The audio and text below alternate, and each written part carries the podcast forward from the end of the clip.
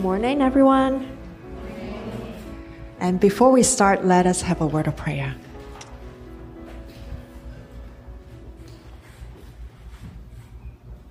Father, let your glory descend.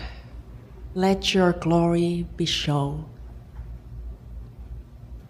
So that your glory touches us, transform us. Help us to receive. Help us to be changed by encountering you today, by encountering you the following time. Following time. In Jesus' name we pray. Amen.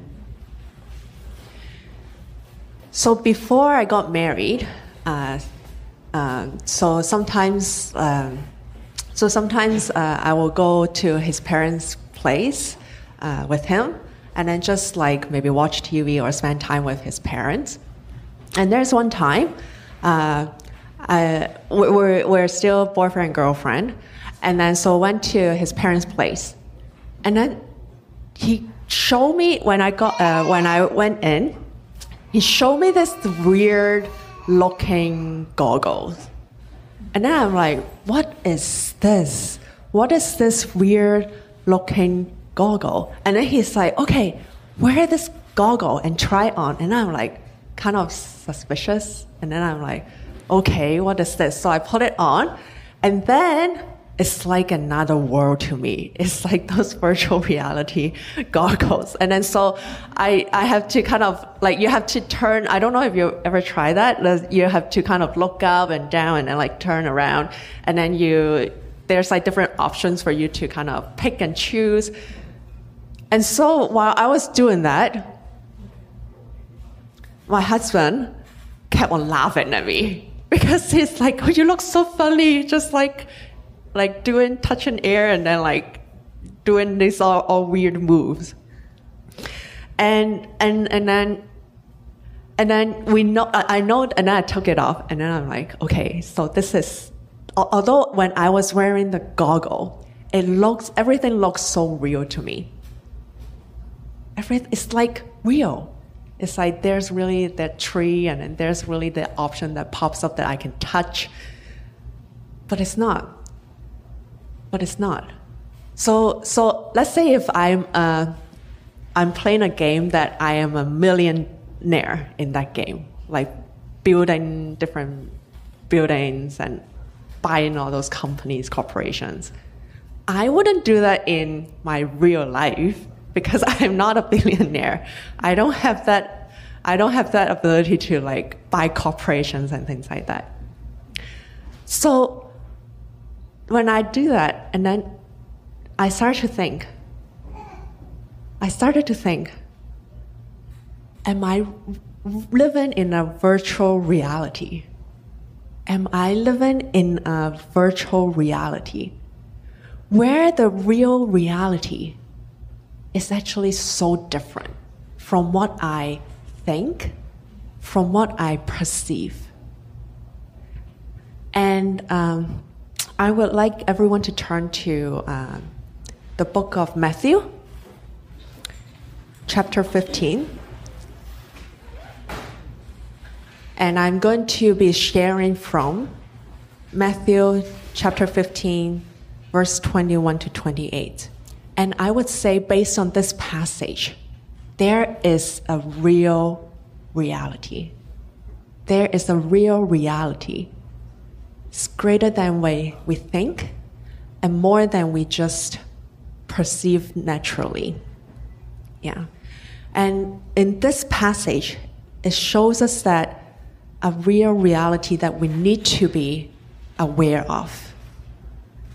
And this reality can only be disclosed in and through Jesus Christ. So here, uh, uh, I will just quickly kind of share what this story is about. So basically, Jesus is in a foreign land, Tyre and Sidon.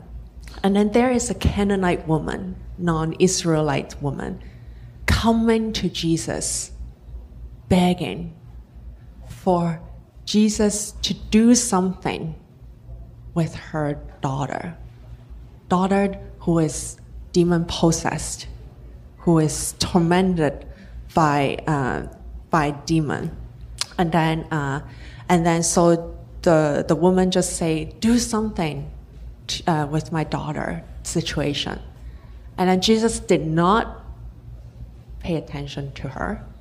Jesus did not answer her at first, but then she kept on persisting, kept on begging him. And then so the disciples uh, basically uh, tell Jesus, uh, oh, just do something, send her away.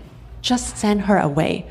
Because like it probably is like annoying them, bothering them. And then Jesus said that in verse 24, Jesus said that to the woman, I was sent only to the lost sheep of the house of Israel. That means Jesus is saying that, no, I'm not going to help you because you are a Canaanite woman, you're not Israelite. I'm not going to help you. But the woman said that, Lord, uh, continue to say that, Lord, help me. And then Jesus answered again in 26 It is not right to take the children's bread and throw it to the dogs. And then the woman immediately answered, say that, but even dogs eat off from the crumbs that fall from the table. When, the, when Jesus heard the woman said this, Jesus said to her, O woman, great is your faith. Be it done for you as you desire. And then her daughter was healed instantly. So I would say here, this Gentile woman, this Canaanite woman, see and understand the real reality that is that she is in. And then she her actions reflect her understanding of this real reality. She understands that Jesus is the source of life. Jesus is the source of life, the bread of life. And so when Jesus uses an illustration of like her being like a dog, um, and then they're the kind of owner and uh, and not sharing the food, and she did not get offended. She understands that Jesus is sharing that the bread is not just the baked bread, like the, the bread that we get from bakery, but she understands that it is the word that comes out of Jesus it is what Jesus, um, it is the teachings of Jesus. Uh, it is what Jesus speaks. The bread that is referring here. But in contrast from what is written before and after to the disciples, they don't understand this real reality because this uh, story is sandwiched between two feeding story. Feeding of the 4000 and feeding of the 5000 and, uh, and in those stories the disciples were not able to understand that the bread is actually the word of god. The word of god and his teaching. And the basically is what Jesus uh, shared. And and they uh, and but here the Canaanite woman understand it, and she understand that the word of God brings life, and we know that not only through the many healing stories in the New New Testament, like in Jesus' ministry, but also in Genesis. Because Genesis said, God said, and there was. The word of God come, spoken, and then there was light, there was animals, there was, uh, yeah, there was like uh, um, everything that God created. So she knows even just a little bit of that bread, even just a little bit of, bit of the word of God that comes from Jesus, a little bit of this can give life and can bring healing to her daughter. To her daughter. So, in our daily life, do we perceive and understand this power of God's Word? That it is indeed our daily bread. Indeed, it is something that gives us strength, give us power to make our every actions, make choices uh, for, uh, for uh, in our life, and do our every action.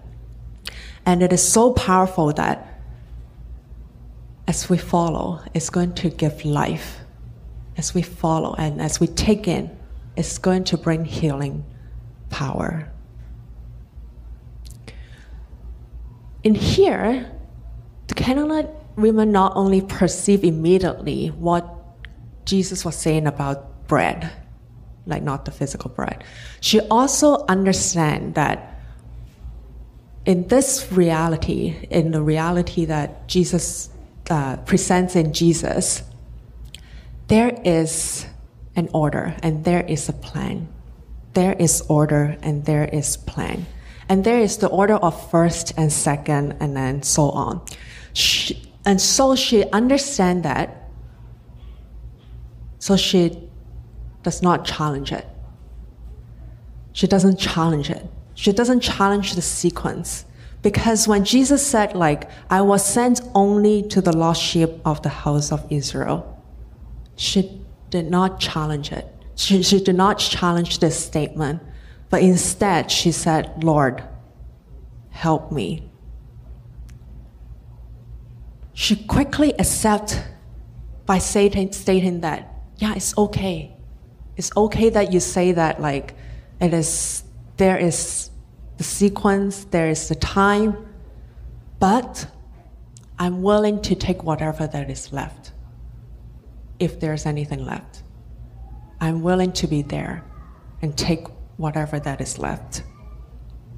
Or even that is unintentionally given out because like the the illustration that is being used is like the dog is eating the crumbs that fall from the table, so it's unintentional. Even that, I would take. Even that, I would take. She perceives the reality in God. There is the plan of God, and there are steps that God is, take, is taking, and she is willing to accept that. She doesn't go and challenge Jesus. She doesn't go and argue with him and saying that how come there is this order? How come, how come you only come to, to the lost sheep of the house of Israel, but not anyone else, but you're here? Like, she doesn't do that. The only thing is the only thing that she did is continue to ask for the mercy of Jesus Christ. Saying that, Lord, help me. Lord, help me. This means that she understands the reality and she understands not just the reality that is external to her. She understands that how this reality uh, changes the understanding of herself and who she is in this reality. Because she clearly sees that in this reality, she is in no state of, uh, she is in no state of asking Jesus of anything. So when she is being called a dog, she is she doesn't respond like defensively. When you think of a dog nowadays, a lot of the times we don't have, I don't think there are any stray dogs in Canada. I've never seen at least. Uh, when you think of dog, probably you think of like people's pet or like maybe guide dog. Yeah, so they are very, they're treated like very well and they are loved by the owners. Uh, but even if at this understand, like, even as at this day and age, when, let's say if we're referred as dog, you probably got, get, you probably will get offended. But think of it at that age in Jesus' time. There's no such thing as pet dog. There's no such thing as pet dog. So, so the term of being referred as a dog is even more demeaning than you can think, you can imagine. Just treat it as like a dog is very demeaning. Because the dogs in those days is mostly non-domesticated.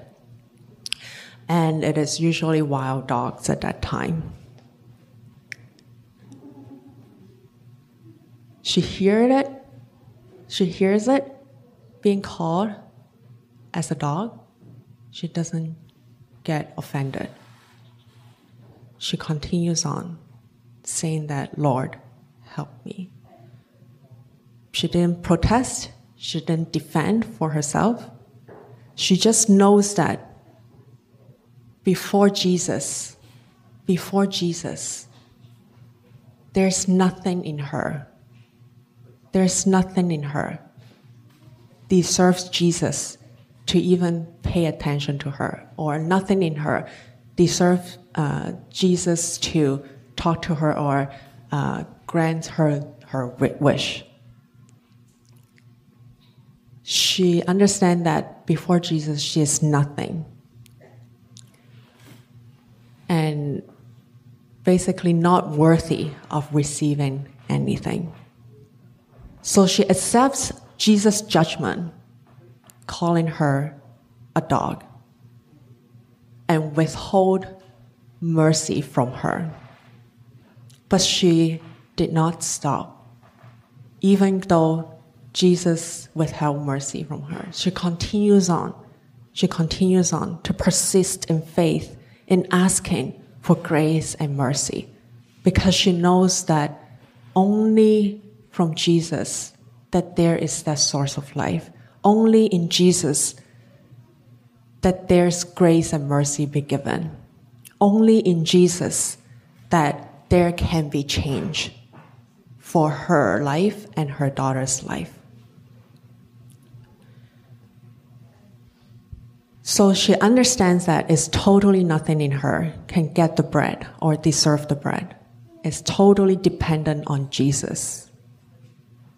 So that's why she responded, Yes, Lord, yet even the dog eats the crumb that fall from the master's table. That's why she take on that judgment, responded, yes, like seeing herself as the dog, but I still want to get the leftover. I still get, I still want to get the little bit that is coming out from that table looking for that mercy, looking for the grace from God's table. And because of her action of persisting and understanding this reality of her deserving nothing, but continue to declare, uh, showing that her, her desire to get something from God and she continued to act and beg. And because of this, Jesus said to her, O woman, great is your faith. Be it done for you as you desire. This action of the Gentile woman, of the Canaanite woman, perception of what is the reality, and acting out according to that reality Jesus called it faith. Jesus called it great faith. that this woman have. This is the this is what faith is. Faith is not abstract. Faith is to do according to what we see and understand in this real reality. Faith is accepting God's revelation and God's will, God's plan as your own reality and as your own purpose of life. It is very concrete, it's nothing abstract. So that's why in Hebrews 11:1 it says that faith is the assurance of things hoped for, the com- the conviction of things unseen. So it is very real, even though we might not see it physically. And it is not a concept, but it is acting out of response. It is acting out in response to the real reality in Christ Jesus. It's to choose according to that reality, and that's faith. So, my question to you is Do you see and know this real reality? Do you see and know this real reality? It can only be perceived and understood through God's words and in Christ. And do you act according to this reality? Do you act according to this reality? If you do, that's faith. That's faith. I will share with you a story. So, uh, one of the women that um, we minister, uh, we minister, and then she came to know Christ uh, during one of our visit, and um, and so she she's a refugee, and she has to go for the refugee process, and then so so because of where she's from the the odds of her getting the refugee pass is very low. It's very low. Basically, is pretty much impossible. Uh, but she really wanted to stay here because she would have nowhere to go. Uh, she would like to stay here. So she understands her circumstances but when she, when the, when the refugee uh, case hearing court date is uh, there, she was not nervous. She told me that I follow up with her the, after, the day after her court date. And then she told me what she did. She told me that I understand that the chance is really slim, but I did not overwhelm myself with worries and I ch- she chose to trust in Jesus, that Jesus' plan for her is the best. And that ultimately, if she stay, it is Jesus' will for her to stay. If she got denied, that means she has to find somewhere else to stay. And so she was, she told me that she was walking to the court. She was just praying and praising God the whole way and she was not scared. She was not worried. Because she understand that whatever it comes, Jesus is a merciful God and is a graceful God and it's best for her. So she went into the court and shared uh, what, to, and, answer those questions. And when she answered, and then she mentioned that she is a Christian, and then the the the judge tested her. And then she talked about the story of a samaritan woman and then explaining the samaritan woman story to the judge. And then so because she she shared the story because she felt that this story really impacted her and that story really spoke to her a lot uh, and in seeing herself as a Samaritan woman. And so she shared, and the judge even said that she was very amazed.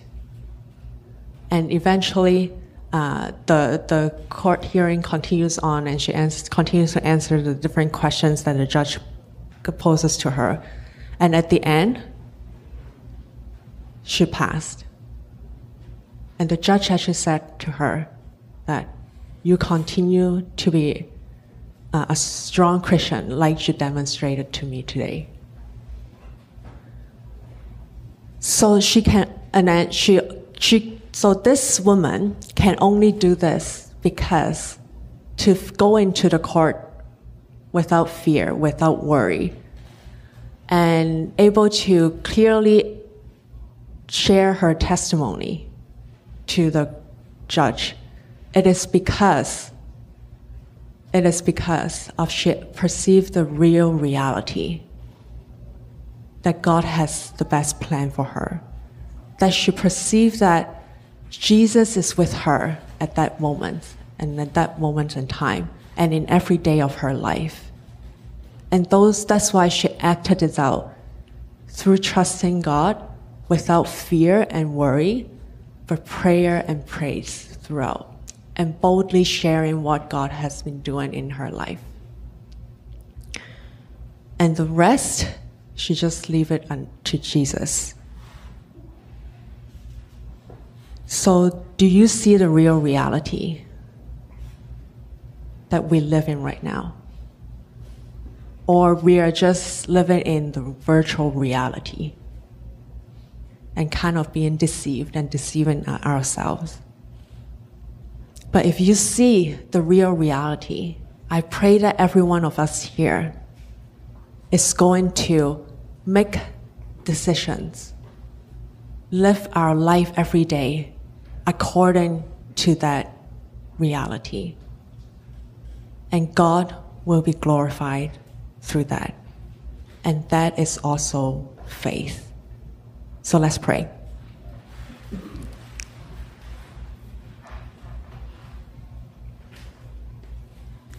Father, I pray that you open up all of our eyes, unveil our eyes to see your plans and the reality that is in you. That you are active in this world that you're active in our lives. We may have been blinded and deceived by ourselves, by our enemies. But I pray that you're, you're going to open up our eyes and see. Grant us faith to respond according to that reality grant us obedience, grant us courage, so that ultimately your name will be lifted high. Ultimately, more people will come to you, and your kingdom will make known even more so. So, Lord Jesus, have mercy on us and help us in knowing how to live in this world according to the reality in you. We praise you for your constant invitation. In Jesus' name we pray. Amen.